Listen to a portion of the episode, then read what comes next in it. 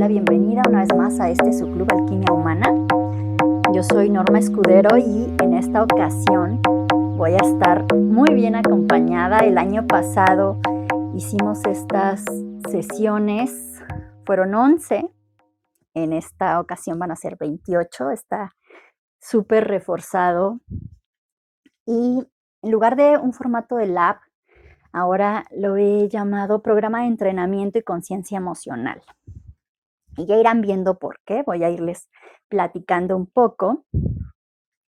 Pero antes déjenme presentarles a quienes me acompañarán a lo largo de estas sesiones en este segundo semestre del año. El año pasado también estuve muy bien acompañada por Carlos y Pepe. Repetimos este año con Pepe, que, bueno, tiene amplias credenciales, necesitaría mucho tiempo para hablar de todas las credenciales que Pepe tiene, especialmente en el área de calidad y servicio al cliente. Así que, créanme, van a ser salas muy nutridas, muy enriquecidas, van a aprender un montón. Y, ah, Pepe, ¿quieres saludar a nuestra audiencia? ¿Qué tal, Normita? Carla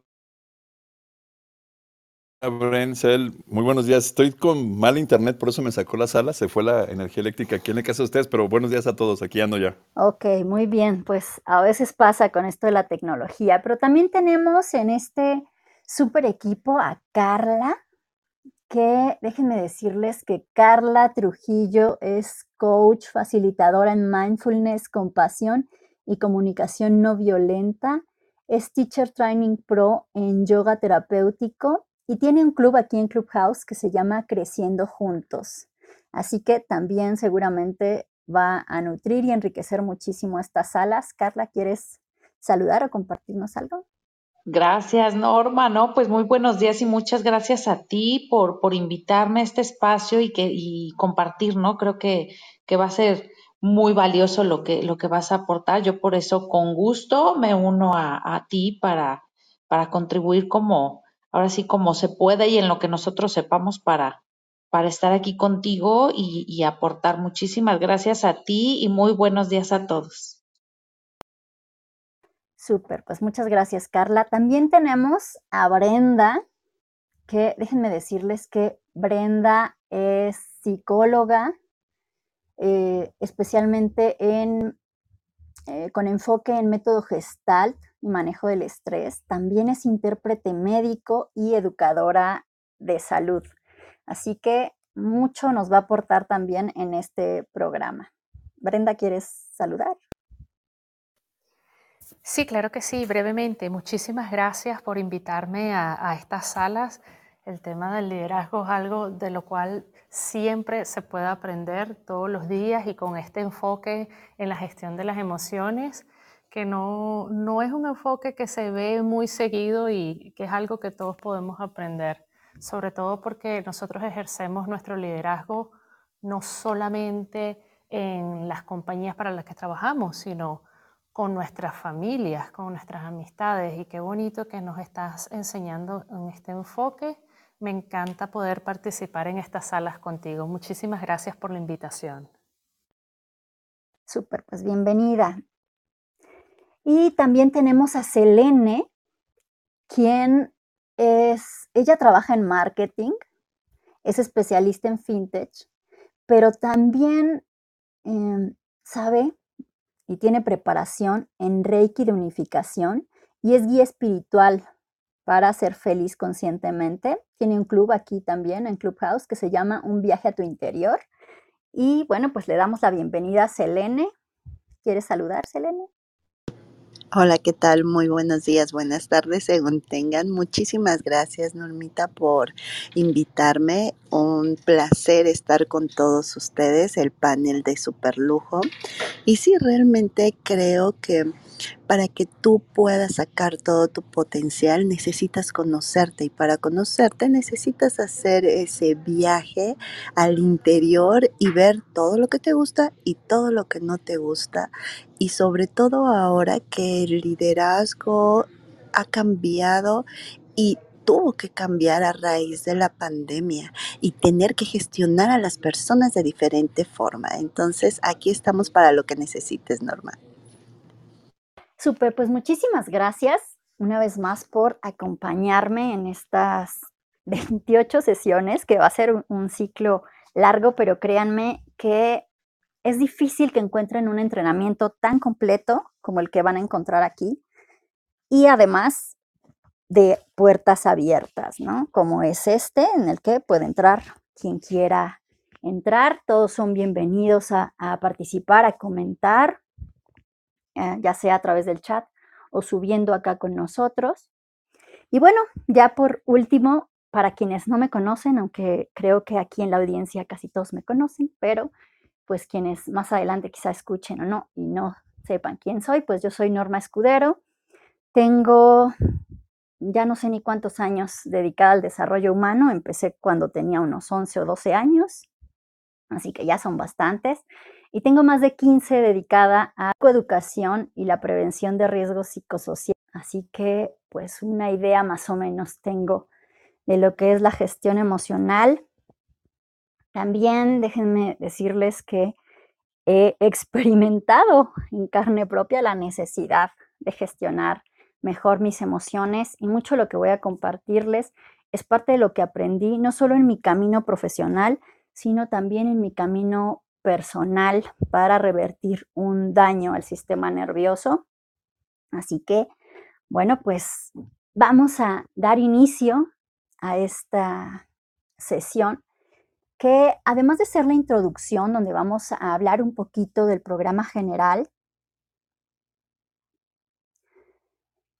También vamos a hablar del liderazgo. Vamos a empezar a entrar ya en el tema del liderazgo y a empezar a poner sobre la mesa por qué es tan importante que los líderes, hoy y siempre, en realidad no es que antes no fuera importante, pero como bien dijo Selene, la pandemia nos ha hecho que quizá tengamos un poco más de conciencia de nuestra responsabilidad emocional y afectiva cuando lideramos un equipo.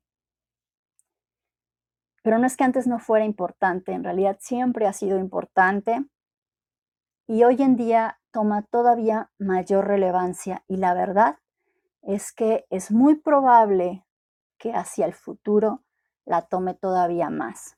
Y esto se los digo desde la experiencia en la atención de emergencias, que también ya tengo algunos años apoyando en situaciones de emergencia, de desastres y de ayuda humanitaria. Entonces, eh, el cuadro pinta a que sea más importante todavía la gestión emocional y en especial de las personas que están a cargo de proyectos o de otras personas. Entonces, por eso es tan importante que nosotros entrenemos y también hagamos conciencia de nuestras emociones. Hay muchas definiciones de liderazgo. Eh, el liderazgo en sí es una aptitud crítica para el mundo de hoy y para el mundo en cualquier momento, en realidad, siempre lo ha sido. La esencia y origen de la palabra nos habla de un buscador de rutas, un líder es el lector de los signos y las pistas para encontrar los caminos hacia los objetivos. Los líderes dan claridad y ven muestras en el camino para ir generando una, visión, es decir, nos van dando una, una visión, van mostrando ese camino y algo importante es que el líder es la persona que marca la línea, es decir, que da la dirección y también de alguna manera da la pauta para formar a personas capaces de apropiarse del compromiso y de la misión compartida para seguir sosteniendo un proyecto o darle vida a un proyecto. El líder también marca la dirección emocional. Por eso es que el liderazgo, aun cuando no se tenga conciencia de ello, si se está ejerciendo liderazgo, se tiene un amplio impacto incluso en la sociedad, aunque muchas veces no nos demos cuenta de lo que estamos ocasionando, de lo que estamos causando, lo estamos haciendo. Nuestras acciones en el liderazgo tienen repercusiones. Los líderes más extraordinarios son aquellos que generan legados y movimientos que trascienden su vida. Y de esto hay montones de ejemplos. Por ejemplo, vamos a, traer un poco a la mesa el, día de hoy a dos personas que ganaron el, el, premio, de hecho, el premio Nobel de la Paz en conjunto, que fueron la Madre Teresa de Calcuta y el colombiano Jaime Jaramillo, mejor conocido como Papa Jaime. Y, y ellos dan muestra un poco de lo que quiero compartirles hoy o de la idea que me gustaría dejar para arrancar esta, este entrenamiento un poco y traer aquí a la reflexión para que dialoguemos y charlemos al respecto. Pero antes me gustaría citar a, una persona de la que yo he aprendido mucho, que también tengo cierta admiración y respeto por su liderazgo, y es el empresario canadiense Eric Smith, quien dice, que tú como líder marcas el tono emocional de tu negocio. No puedes solo reaccionar y ya. Y créanme, este hombre sabe un poco de lo que habla, tiene múltiples empresas, ha sido pionero en el campo de la biología evolutiva y la antropología nutricional. Es esposo, padre, emprendedor en serie, orador, entre otras múltiples funciones. ¿no?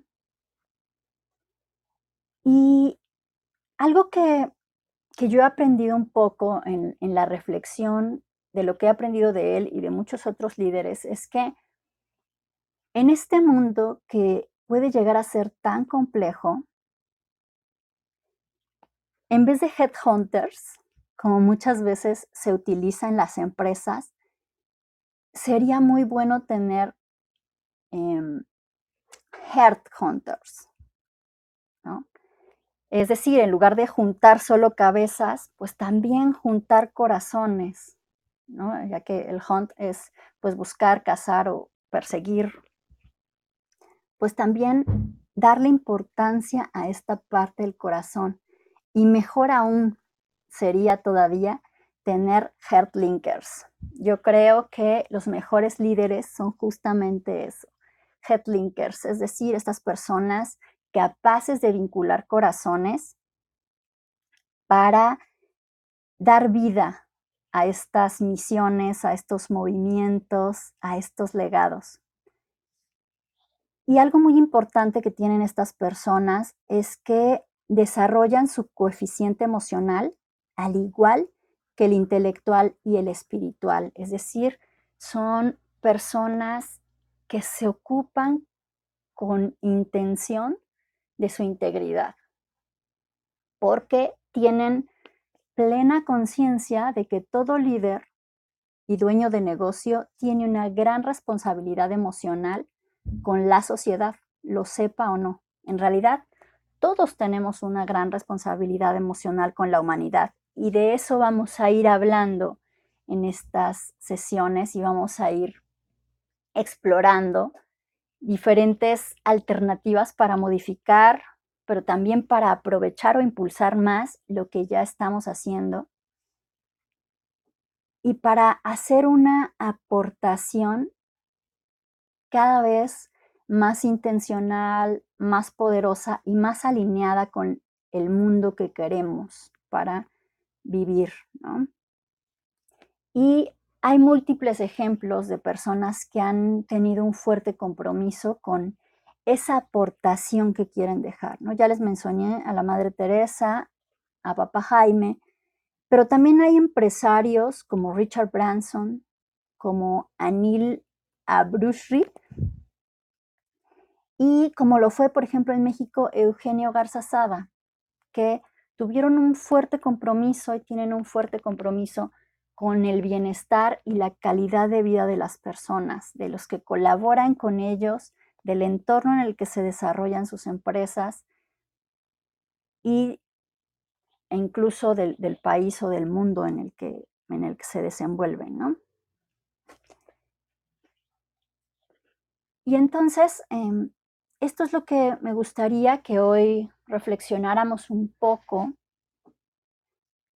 para ir entrando en lo que vamos a ir desarrollando en este, a lo largo de estas 28 sesiones, donde vamos a estar hablando del liderazgo, del, liderazgo visionario, que es un liderazgo en el que vamos a entrar la semana próxima, y también de cuatro pilares que se requiere trabajar para desarrollar la esta parte del coeficiente emocional o de la inteligencia emocional. Hay cuatro pilares fundamentales que vamos a ir desarrollando y vamos a ir desglosando a lo largo de estas sesiones y que es muy importante que nosotros podamos ir reflexionando, entrenando, practicando, incorporando herramientas, a lo mejor desarrollando más las que ya tenemos para que podamos cada vez mejorar en algo que es fundamental, no solo para el liderazgo, sino para la vida humana, que es también nuestras relaciones y la calidad que tienen ellas. Entonces, pues vamos a, dar paso a, a abrir los micrófonos para que podamos empezar a dialogar sobre esto que les he compartido para que puedan subir acá al escenario quienes quieran subir Pepe ha tenido dificultades con su internet, pero bueno, pues en cualquier momento que, pueda volver, estar aquí acompañándonos y aportando como siempre, seguramente.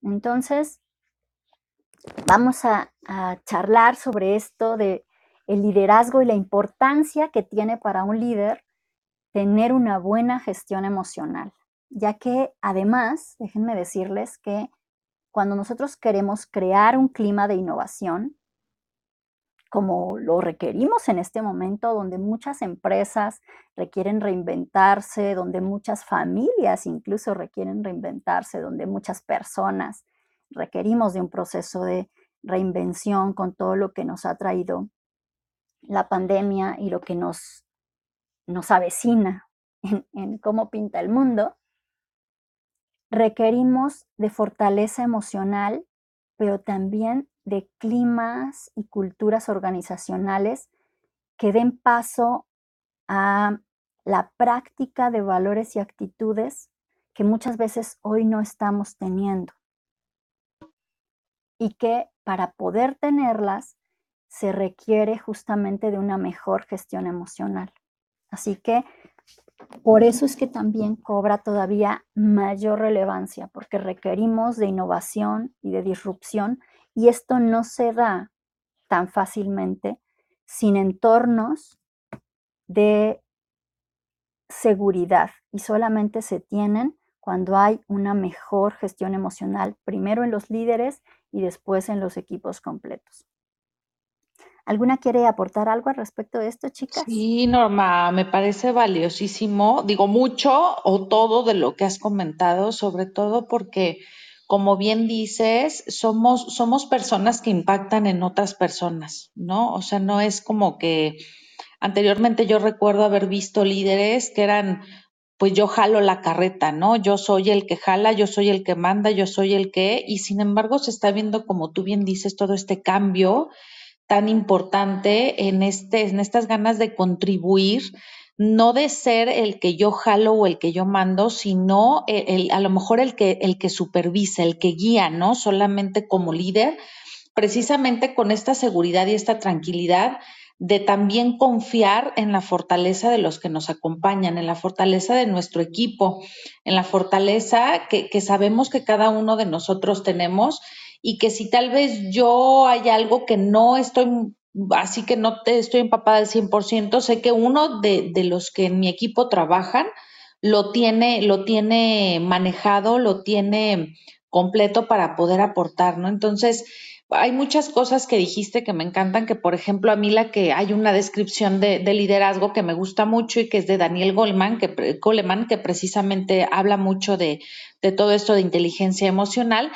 Y precisamente él, propone una definición de liderazgo como el arte de la persuasión hacia los demás pero para motivarlos hacia el logro de un objetivo común y que es un requisito básico para ser un buen líder, el conocimiento de uno mismo, que es de lo que tú estás hablando, que mucho tiene que ver con la gestión emocional.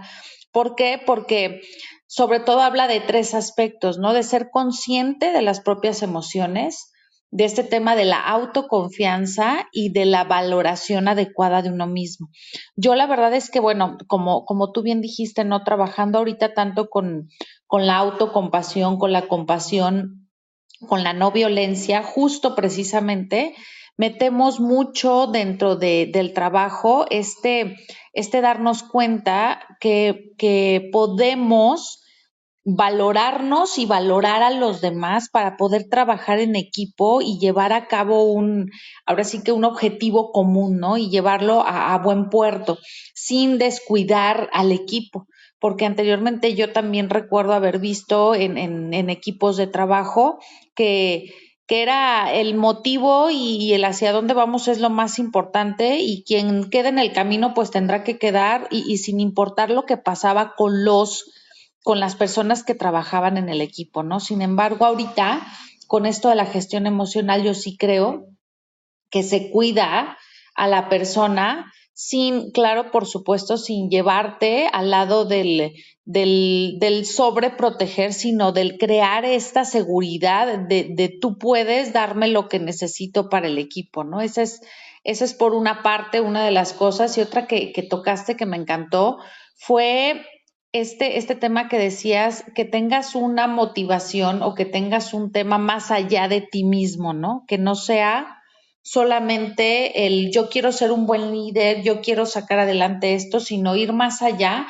como tener una aspiración, ¿no? Yo creo que las personas que tú mencionaste, como, como la Madre Teresa de Calcuta, por ejemplo, tenía una aspiración, algo que, que iba a llevar más allá de sí misma, más allá de su propia vida, el, tema del liderazgo, ¿no? Que, precisamente yo creo que impactan a ese grado. Yo, por ejemplo, hace no mucho en, una de mis redes o en varias de mis redes este, compartí precisamente una aspiración, la aspiración de Larry Young, ¿no? Larry Young, que bueno, ya lo, ya lo buscarán ahí en, en Face, en Face, en YouTube o en, o en Google para que vean más o menos de qué habla él pero él, él, él busca mucho esta, este integrar a la gente, el, ser todos uno y, y, su aspiración me fascina porque habla de, se las voy a leer así rápido y dice que pueda ser tan amoroso en este momento como sea posible. Si no puedo ser amoroso en este momento, que pueda ser amable. Si no puedo ser amable, que pueda dejar de juzgar.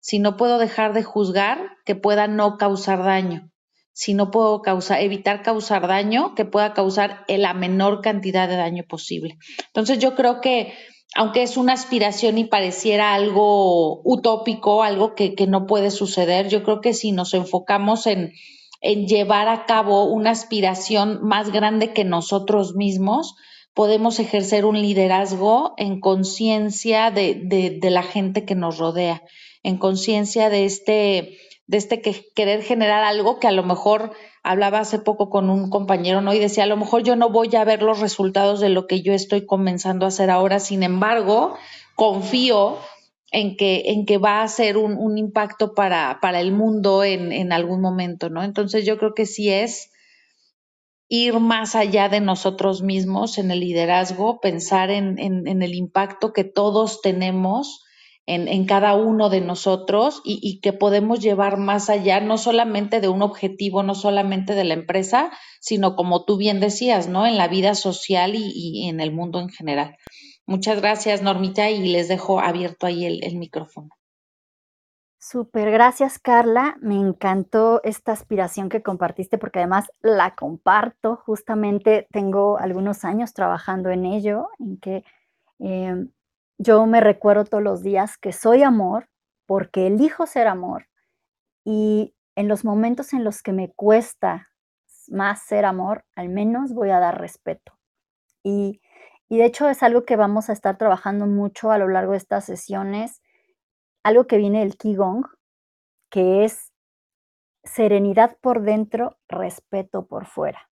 Yo creo mucho que, que los entornos libres de violencia se crean partiendo desde cada uno de nosotros y una buena gestión emocional, porque, bueno, para quienes no conocen tanto de, mi recorrido profesional, yo he trabajado con, en muchos entornos de violencia y justamente pues para reducirla hacia los niños, hacia los adolescentes, hacia las mujeres, entre la población y, y diferentes poblaciones. Y algo que me he encontrado es eso, que necesitamos poder gestionar nuestras emociones para poder encontrar esta calma que nos permita relacionarnos de forma respetuosa y después, ojalá, afectuosa, ¿no? Para que podamos justamente ser manifestaciones del amor. Y de hecho, estos líderes que yo les mencioné, como la Madre Teresa de Calcuta, como Papá Jaime, que ha sacado a miles y millones de niños de las calles en Colombia, que incluso ha entrado a las alcantarillas por ellos y que ha hecho cosas verdaderamente increíbles con un movimiento que tiene donde justamente promueve los actos de amor cotidianos. Y, por ejemplo, personas como Richard Branson, que algo que a mí me llama mucho la atención de él es este enfoque en en sus colaboradores. He conocido a personas que trabajan en empresas de él y que han tenido contacto directamente con él y su trato es siempre jovial, lo que ellos dicen, no importa el rango que tú tengas, él siempre es amable, siempre es cariñoso, siempre es cercano, siempre es alegre, divertido, sonriente, ¿no?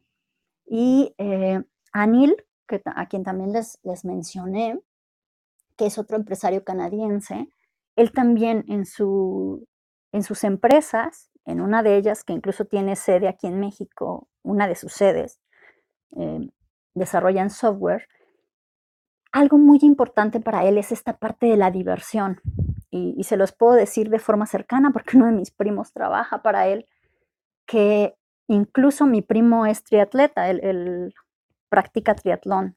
La empresa le paga las competencias de triatlón y el entrenamiento, porque es importante que él se realice, que se divierta, que siga con su disciplina, eh, fomentan eh, hábitos saludables y, cosas interesantes en, sus equipos, porque se interesan por las personas y su calidad de vida.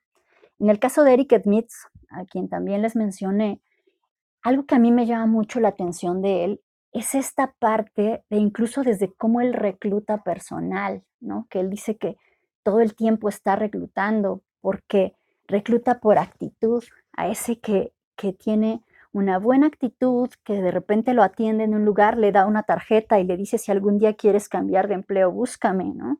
Porque esto que has hecho me ha gustado.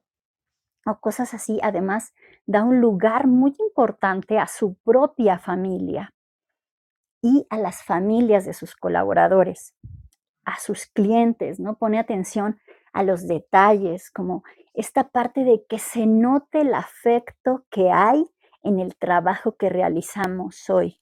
Y para muchos puede sonar super cursi, pero si queremos un mundo diferente, es momento de empezar a actuar y a ver las cosas de manera diferente, a dar ese ese poquito extra de amor que primero tenemos que encontrar en nosotros, ¿no? Y, bueno, pues veo que, Pablo quiere, quiere acompañarnos acá. Pablo, ¿qué quieres compartirnos, preguntarnos? Hola, buenos días, muy buenos días. Bueno, eh, gracias Norma.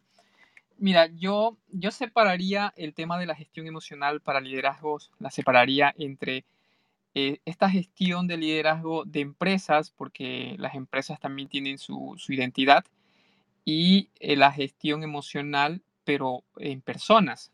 Yo me voy a referir básicamente a tres, este, mm, tres habilidades como herramienta que toda persona debemos desarrollar para autogestionarnos como líderes y obviamente autogestionar las emociones, que son la autoconfianza, em, em, el, auto, este, ¿cómo se llama?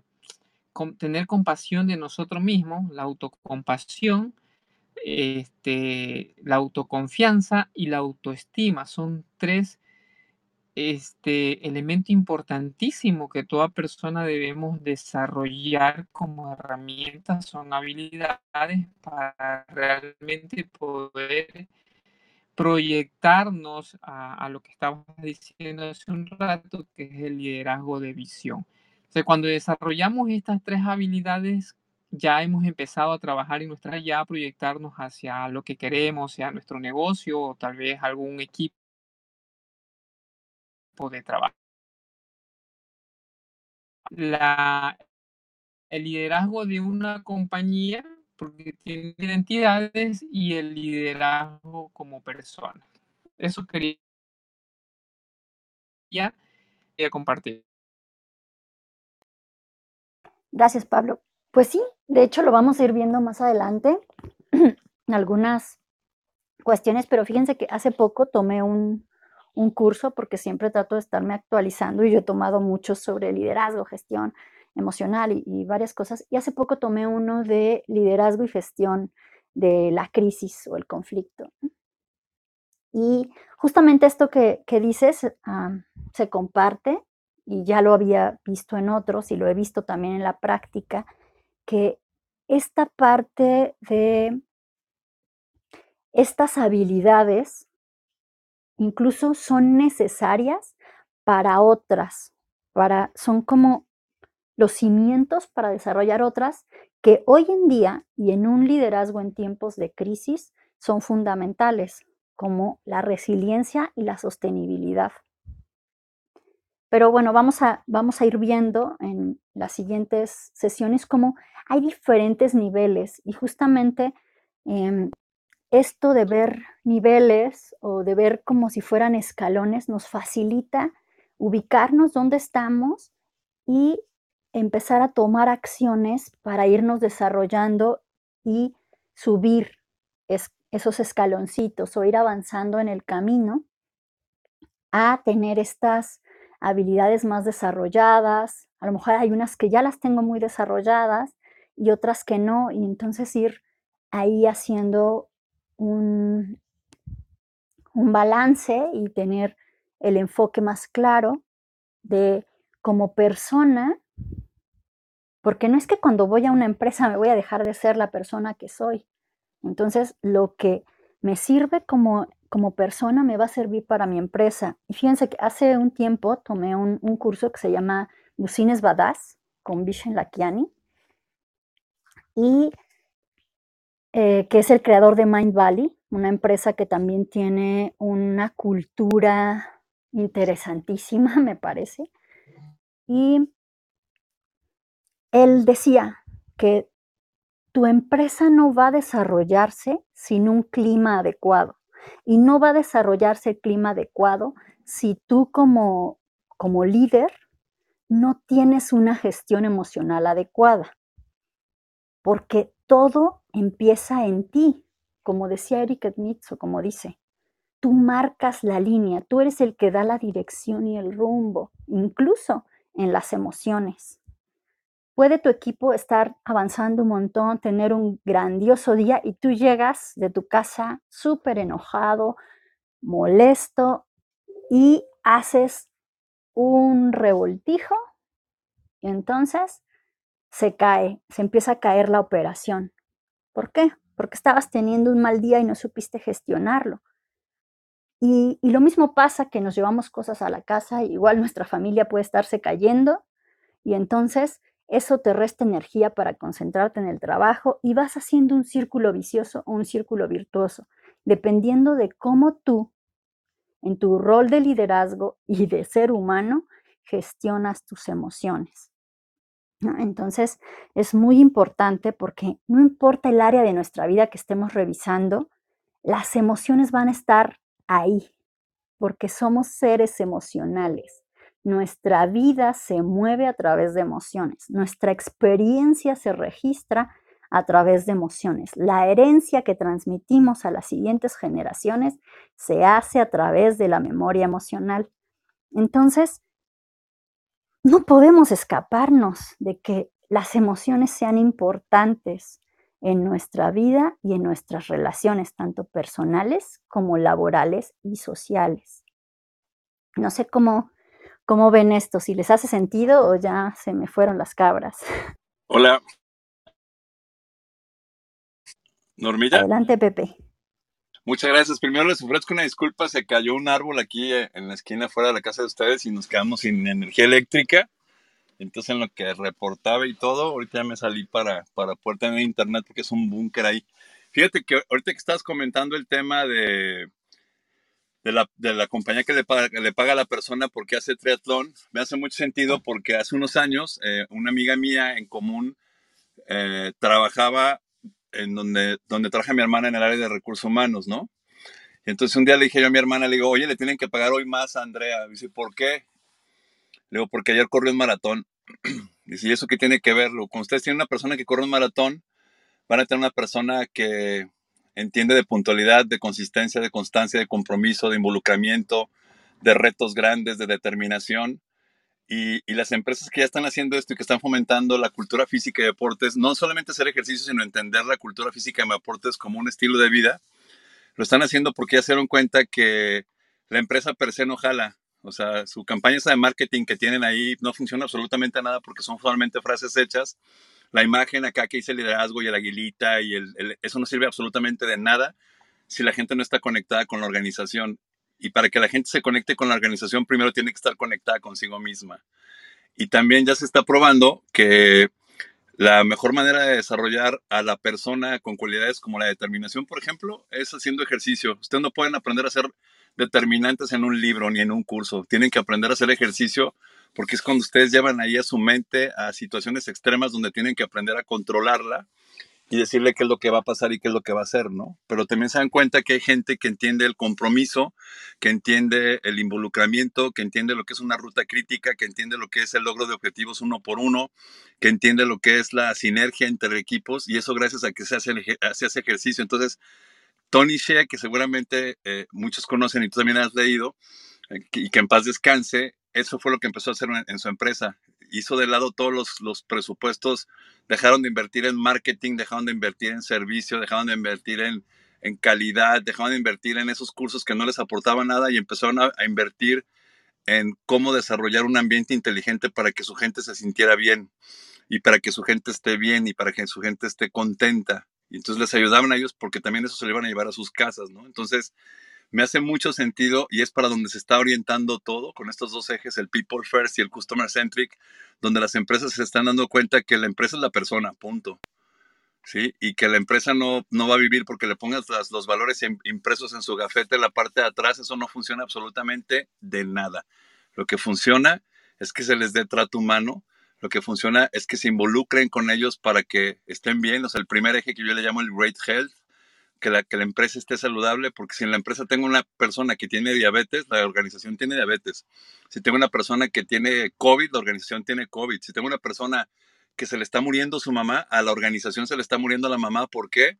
Porque somos seres humanos y porque necesitamos estar del lado de nuestra gente. Entonces, cuando eso pase, las organizaciones que lo están haciendo están logrando estos ambientes, están logrando eh, esta, esta gestión en ayudar a sus personas, a sus seres humanos, a construirlos, a desarrollarlos, a crecerlos.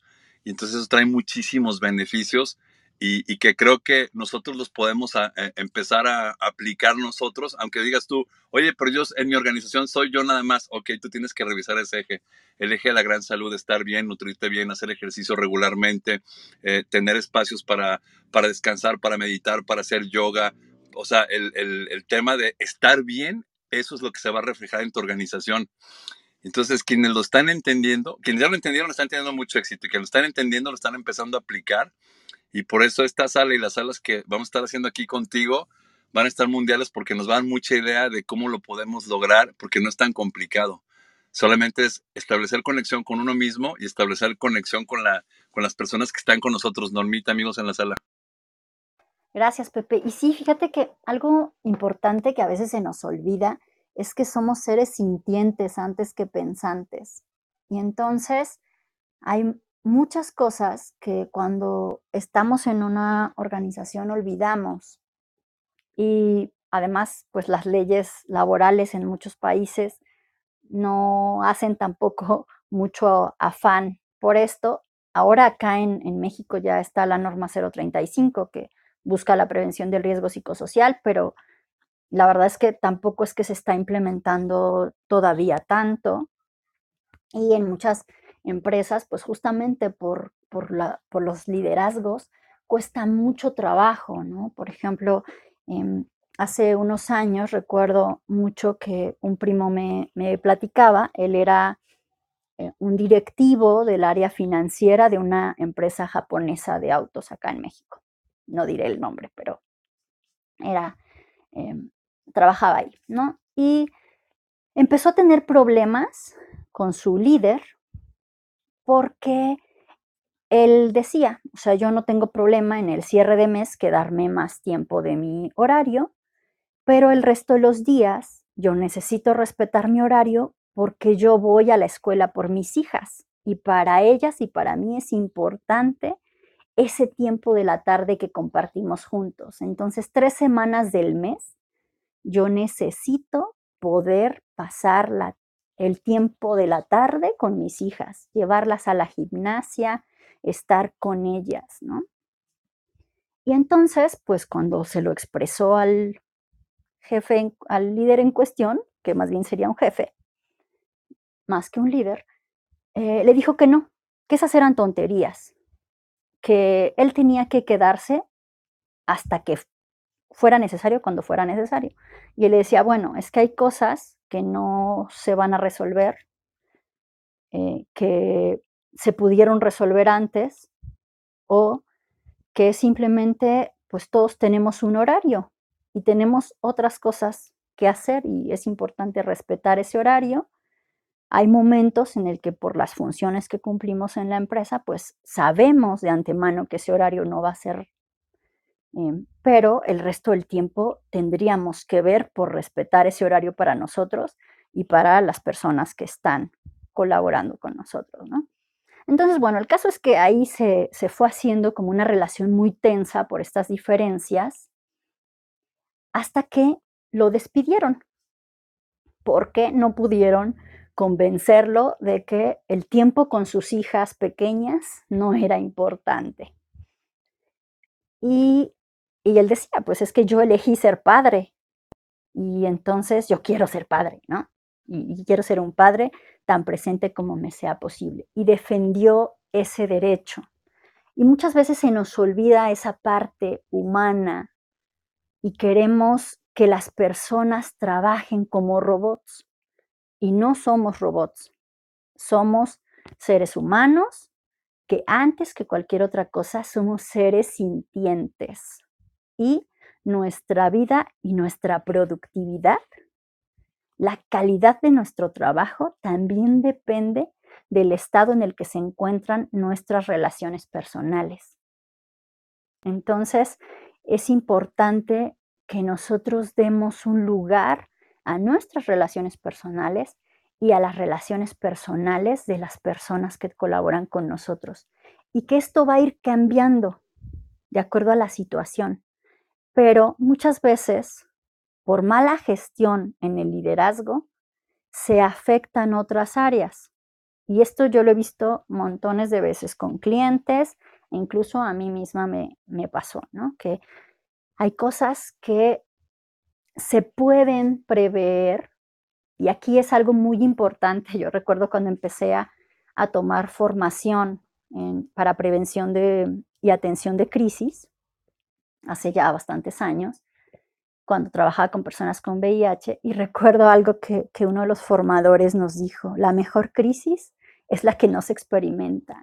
Entonces, lo más importante en la atención de una crisis es la prevención de la crisis.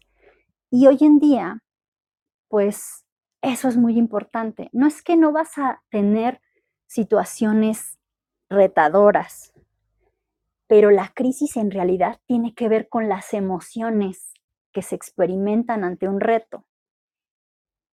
Cuando tú trabajas en entrenar y desarrollar una adecuada gestión emocional en tu persona y en tu equipo, vas a empezar a tener menos crisis, aunque sigas teniendo retos y sigas teniendo situaciones de cambio y situaciones de conflicto potencial, pero no vas a atravesarlo de la misma forma. Y eso es muy importante, que, podamos ir viendo que mucho se puede prevenir.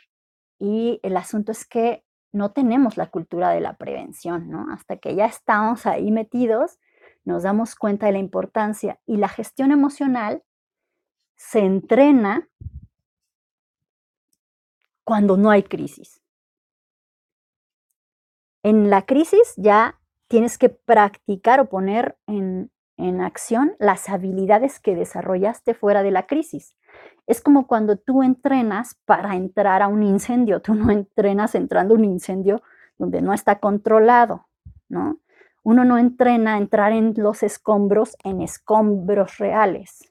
Entrenas en escombros que están controlados, entrenas en incendios controlados. Tú entrenas para la crisis y te preparas para lo peor de la mejor manera fuera de esos momentos y previo a que se presenten esos momentos. Entonces, es muy importante que justamente se desarrolle y se entrene estas habilidades, pues ya hoy, ¿no? Empezando lo más pronto posible, porque no es hasta, muchas veces desafortunadamente es hasta que estamos ya en el momento cuando queremos Em, hacerlo. Y ahí sí hay maneras, por supuesto, pero requiere de más energía. Cuando lo haces de manera preventiva, incluso la prevención tiene diferentes niveles, en los que no voy a entrar para no enrollarlos tanto, pero cuando tú lo haces antes de la situación, gastas menos energía, menos recursos y es más fácil, incluso que notes las fallas. Yo algunas veces a quienes ya me han escuchado en otras salas les he compartido que yo tenía un problema con eh, los terremotos, las situaciones de, ante temblores o terremotos. Yo era de las personas que se quedaban a apoyar al rezagado. Eso es una pésima idea. Cuando ya entrené para eh, las brigadas de emergencias, me di cuenta, con, a base de bastantes retroalimentaciones de falla, falla, falla, como a la quinta que me dijeron, oye, no va por ahí y quedaste en los, en los escombros, casi, casi porque me ponían mi etiquetita de esta, ya, se cayó el edificio y y quedó aplastada, ¿no? Por quedarse a ayudar. Me cayó el 20, ¿no? De, ah, pues sí, o sea, tienen razón, ¿no? Porque yo entendía la estrategia, entendía de manera racional la importancia, pero de manera emotiva, desde la emoción, a mí casi, casi que se me apachurraba el corazón de salir y dejar al otro ahí. Después entendí y asimilé y pude eh, también desde la emoción procesar la importancia de hacerlo. Porque si yo me quedo a ayudarlo y el edificio se cae, los dos quedamos ahí. Y si nadie nos vio, pues ya, perdidos, ¿no? Eh, ojalá que nos encuentren, pero quién sabe. En cambio, si yo me fijo dónde está la persona, ubico qué puntos hay cerca de, en la estructura, y me dirijo hacia la, hacia la salida y logro salir, el edificio se cae, yo sé más o menos por dónde se quedó la persona y puedo colaborar para que la búsqueda sea más eficiente y la persona sea encontrada rápido y ojalá con vida. Y entonces hay posibilidad de salvar o mi vida, en caso de que la otra persona, pues desafortunadamente haya fallecido, o las dos vidas. Pero si me quedo, la probabilidad más alta es que se pierdan las dos vidas. Entonces, incluso priorizar y tomar decisiones es algo que hacemos muy emocionalmente, aunque no nos demos cuenta. Y por eso es tan importante que podamos entrenarnos para gestionar nuestras emociones en cualquier situación, ya sea de conflicto potencial o de conflicto, pues realmente, ¿no? De, que hay una situación eh, devastadora. Entonces, es, más o menos como... Eh, me gustaría que, que, vean esta parte, ¿no? De la importancia de prevenir y entrenar. Porque las habilidades, cualquiera de ellas, se tiene que entrenar, se desarrolla. Algunas las tenemos casi naturalmente, pero es hasta que somos conscientes de tenerlas que podemos aprovecharlas más. Y eso lo vamos a ir viendo también más adelante en las siguientes sesiones. Pero bueno, pues para ir ya cerrando, porque la idea es que estas sesiones sean de máximo 60 minutos. No sé si hay algo que quieran aportar, Selene, Brenda, Pepe, Carla.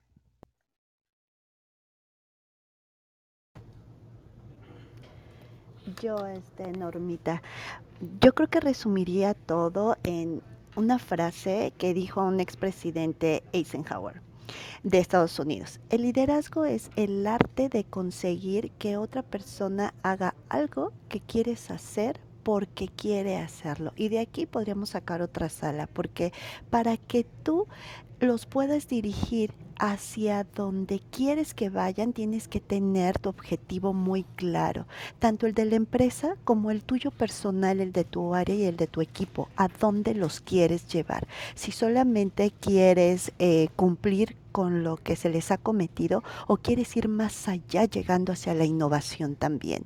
Y para que tú, como tú dijiste muy al principio, hagas que ellos quieran hacer lo que les estás diciendo es porque los conoces. Los conoces de manera laboral, de manera personal y hasta de manera espiritual, porque muchas veces los tres papeles tenemos que ser para guiar a un equipo, porque en tu equipo no todos son iguales y unos tienen...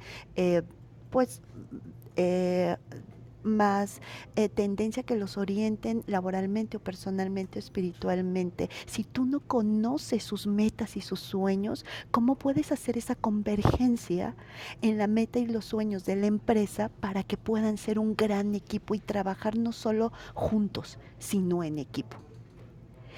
Esa es mi aportación. Soy Selene y te cedo el micrófono, Normita. Súper, muchísimas gracias, Elene. Pues eh, Brenda, y no sé si vamos cerrando a, partir de, tu comentario y vamos diciendo nuestros comentarios finales para ir cerrando la sala. Sí, Norma, eh, me, impactó bastante el testimonio que diste de ese entrenamiento em, para rescate de los terremotos. Y está haciendo un poquito de introspección porque yo no he tenido la oportunidad de tener eh, eh, un entrenamiento como ese. Y cuando tú mencionaste que desde, desde la razón tú sabías qué era lo correcto de hacer, ya en, la emoción terminabas haciendo otra cosa. Y pues yo trato de ubicarme ahí y, pues yo estoy con esa incertidumbre. Este, ya este, estoy escuchando, ya sé lo que es correcto de hacer, pero pero como no he tenido ese entrenamiento, no, no sé qué me va a salir si el momento ocurre, ¿verdad? Si me encuentro en una situación de esas. Y eh, de ahí eh, me llevo esto que mencionaste de, entrenarnos. eh, hiciste ese símil con el entrenamiento de, los terremotos y, aquí el tema es entrenar nuestras emociones para que cuando venga una crisis nosotros reaccionemos de la mejor forma. Y es para eso, para cuando venga una situación ya tú lo has entrenado de cierta forma, ya lo has vivido, no te agarra de sorpresa y por lo tanto no, no vas a tener una reacción que no va a ser la más adecuada. Entonces me, me encantó ese, ese testimonio que diste, me aportó mucho y bueno, súper contenta de que vamos a seguir conversando de este tema. Eso era lo que quería aportar. Muchas gracias. Muchas gracias, Brenda. Pepe, ¿con qué quieres cerrar? Pues me, me quedo con los tres ejes que hemos platicado. El de la gran salud, para que las personas se conecten consigo mismas y con la organización. El de los objetivos y los resultados, que eso todas la tienen, eso es lo que más existe. Pero el tercero, y que es el que hemos platicado muchas veces tú y yo, el generar ambientes inteligentes para que la gente viva dentro de la organización, se, que estén espacios dignos y significantes, donde son tomados en cuenta, respetados y admirados como seres humanos, porque ellos son los que hacen la historia, ¿no? Y en resumidas cuentas, esos tres ejes forman el eje central de una organización que se llama People First. Las organizaciones que ya lo entendieron están volcadas para que eso se desarrolle, esté robusto, y ya después nuestras personas son las que van a hacerse cargo de nuestros clientes, pero primero hay que resolverlo por ahí, y, yo creo que aquí nosotros que tal vez no seamos una, empresa tan grande y tan, tan de tal tamaño, pero con esta información que tú nos compartes y que vamos a ir aprendiendo entre todos, pues podemos empezar a forjar nuestra cultura con, esta base para, para que no solamente sea lograr objetivos comerciales, sino que sea un tema para contribuir a la humanidad y, hacerlo bien, ¿no? O sea, que, que, seamos grandes, grandes este, seres humanos. Con eso me diría, Normita. Muchas gracias a todos en la sala. Muchas gracias, Pepe. Fíjate que em, muy importante esto que dices. Y Sara pregunta si comenté lo que es gestionar. Hoy estamos hablando solamente como de la introducción y de lo que estamos viendo como liderazgo y la importancia del tema para el liderazgo.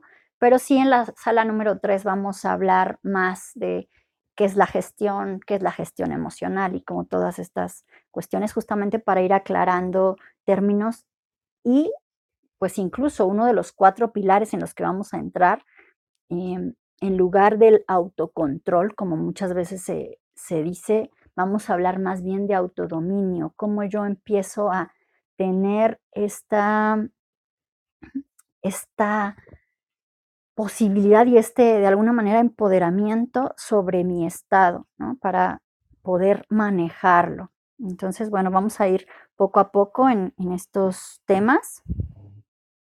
Las siguientes salas van a ser eh, todos los viernes de este segundo semestre. Vamos a tener 28 salas los viernes, una hora antes del horario que tengan en su reloj en este momento. Vamos a estar arrancando esas salas. Muy bien, y pues, Selene, ¿con qué quieres cerrar?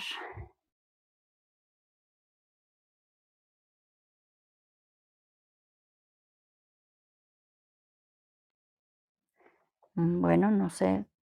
Eh, Carla, ¿quieres eh, hacer algún comentario final para cerrar?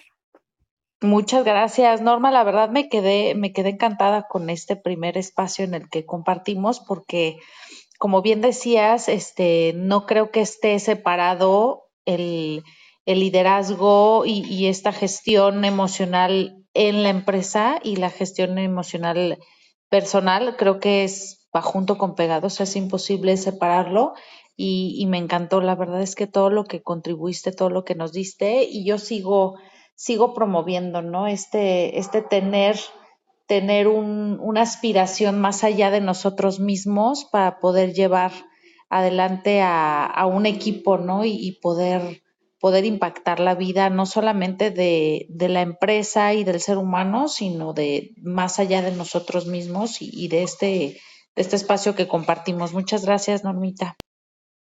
Muchas gracias, Carla. Pues fíjense que eh, vamos a ir entrando más en, estos temas, ¿no? Esta es la primera sala y vamos a irlos desglosando poco a poco.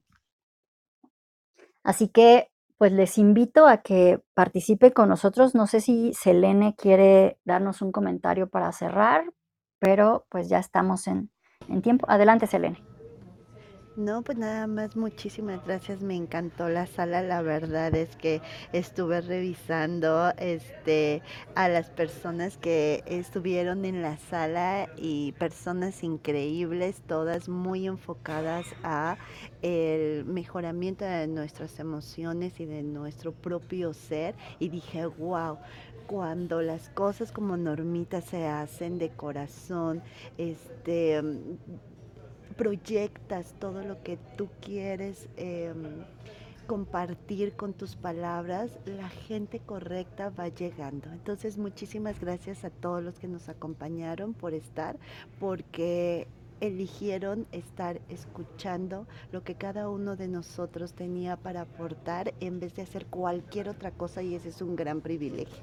Muchas gracias a pues a Pepe, a Carla, a Bren, a ti Normita por esta sala y seguimos aquí para lo que necesiten.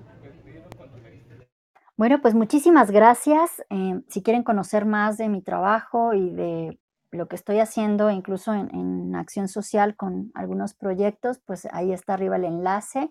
Les invito a que participen con nosotros la siguiente semana y como bien dice Selene, muchísimas gracias a todos los que nos acompañaron desde el principio hasta el final y los que llegaron después también. Muchísimas gracias por su tiempo y su atención. Espero haberles aportado algo, aunque sea pequeño, para su reflexión y para que les ayude, como bien dice Pepe, a su diario vivir. Esa es la intención de esto, poder contribuir a que cada uno de nosotros aprenda un poquito más.